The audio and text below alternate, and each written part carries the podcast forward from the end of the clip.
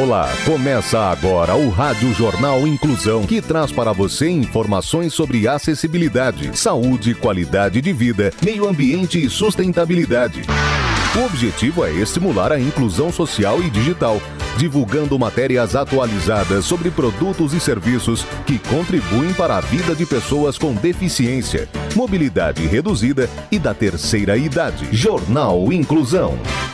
Olá, hoje é quarta-feira, dia 1 de junho de 2022. Eu sou Fernando Negrão Duarte e esse é o Rádio Jornal Inclusão. Já viramos metade do ano. Agora para o Natal? É logo, logo. Hoje é dia da imprensa. Participou dessa edição os repórteres Gabriela Brandão, Danilo Santana, Clara Toscano, Ana Catarina Veloso e Rafael Alves. Vamos para os destaques de hoje.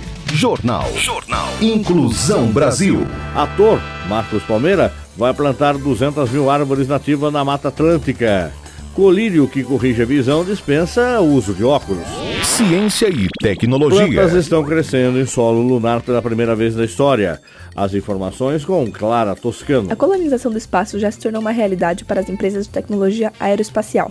Ainda que isso pareça totalmente fora de realidade para nós, meros mortais, o tema é levado muito a sério pelos investidores e cientistas que desejam tornar viável a ocupação humana de planetas e satélites extraterrestres. Existem dois grandes problemas para a vida humana fora do espaço: a falta de comida e a falta de oxigênio.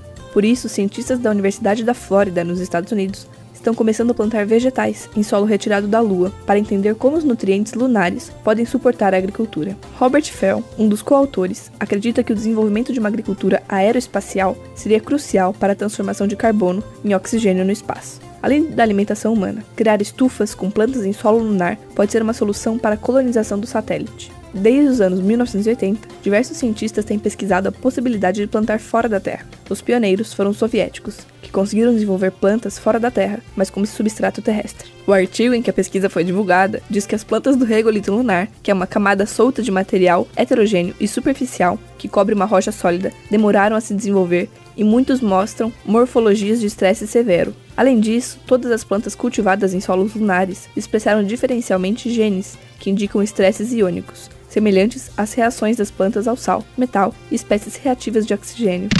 Sustentabilidade. Marcos Palmeira vai plantar 200 mil árvores nativas da Mata Atlântica. Quem nos conta mais é o repórter Rafael Alves. Não é de hoje que o ator Marcos Palmeira, o Zé Leôncio de Pantanal, assumiu o compromisso de conservar a natureza. Ele já participou de algumas campanhas sobre o meio ambiente e agora anunciou que vai recuperar mais de 200 mil árvores nativas da fazenda Vale das Palmeiras, da qual é proprietário. Quando comprou a propriedade de 200 hectares, a vegetação estava bastante degradada e com diversas áreas de desmatamento. Havia apenas uma pequena produção convencional de hortaliças. Segundo o ator, o plantio será com espécies nativas da Mata Atlântica, como palmito jussara, jequitibá, aroeira, pau-ferro e várias outras a Vale das Palmeiras, que fica em Teresópolis, região serrana do Rio de Janeiro, se tornou então uma reserva particular do patrimônio natural,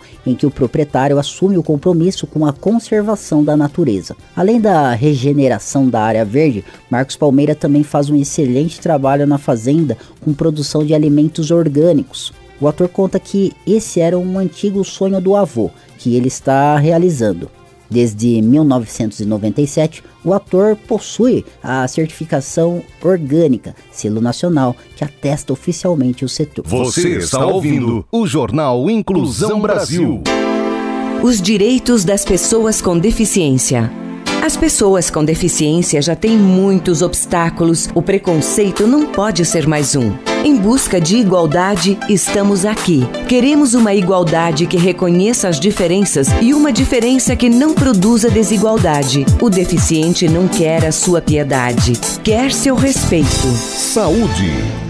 Anvisa sugere máscaras e isolamento para adiar chegada de varíola. Os detalhes com a repórter Ana Catarina Veloso. A Anvisa está pedindo reforço de medidas não farmacêuticas, como distanciamento, uso de máscara e higienização frequente de mãos em aeroportos e aeronaves, para retardar a entrada do vírus dos macacos no Brasil.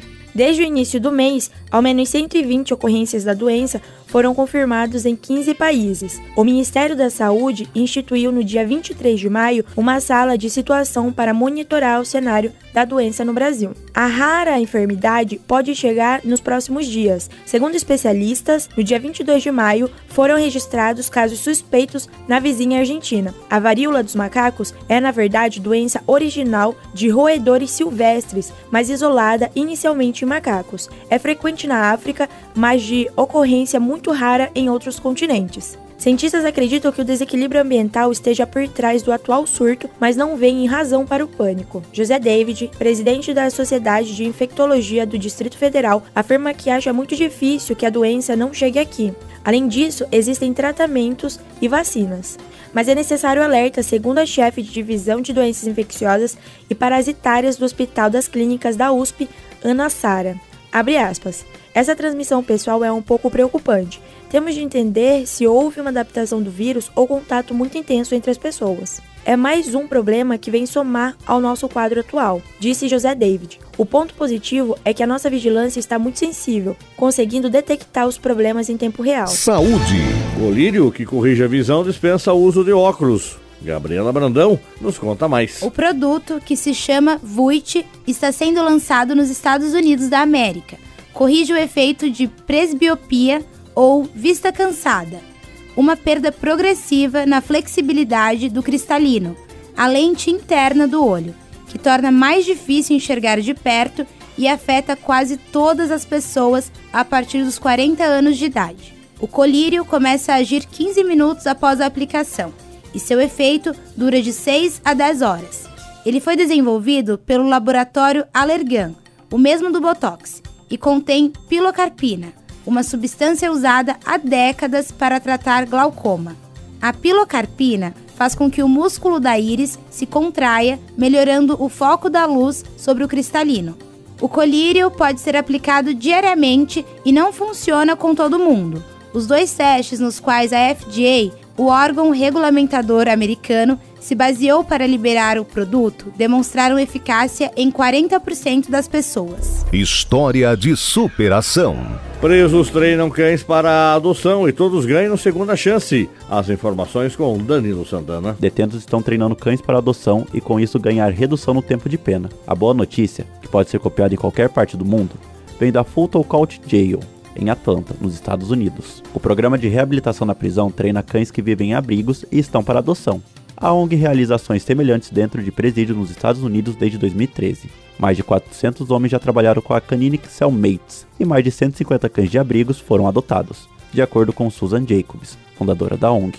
Ray Kate, de 25 anos, é um dos participantes do programa. Ele começou a treinar no filhote mestiço que se chama Rio, que não atendia a nenhum comando. Mas Kate usou técnicas de reforço positivo como recompensas para ensinar a Rio a não apenas assentar, mas andar contra ela solta e habilidades como fique, venha, espere, abaixe, observe e cama. Graças a esse treinamento, Rio foi adotado em um lar amoroso para sempre. A organização convida os detentos para aprender a treinar cães de abrigo para adoção. O programa tem duração de 10 semanas. Os cães recebem socialização e treinamento 24 horas por dia, 7 dias por semana dos homens, em um espaço especial para treinadores. Para os detentos, a ideia é que, em vez de ficarem encarcerados ou prosseguirem pelo sistema legal, os participantes se comprometam a treinar cães de abrigo por um ano em uma sede da ONG. O objetivo é oferecer aos detentos reincidentes uma chance de crescimento pessoal e também uma segunda chance para os cães. Os cães que passam pelo programa normalmente são retirados de um abrigo municipal que sofria com a superlotação. Jornal Inclusão Brasil. O Rádio Jornal Inclusão de hoje termina aqui. Você também pode escutar o Rádio Jornal Inclusão em formato de podcast no Spotify. Se quiser entrar em contato com a gente, envie um e-mail para radioniso.br, repetindo, radioniso.br ou pelo nosso WhatsApp.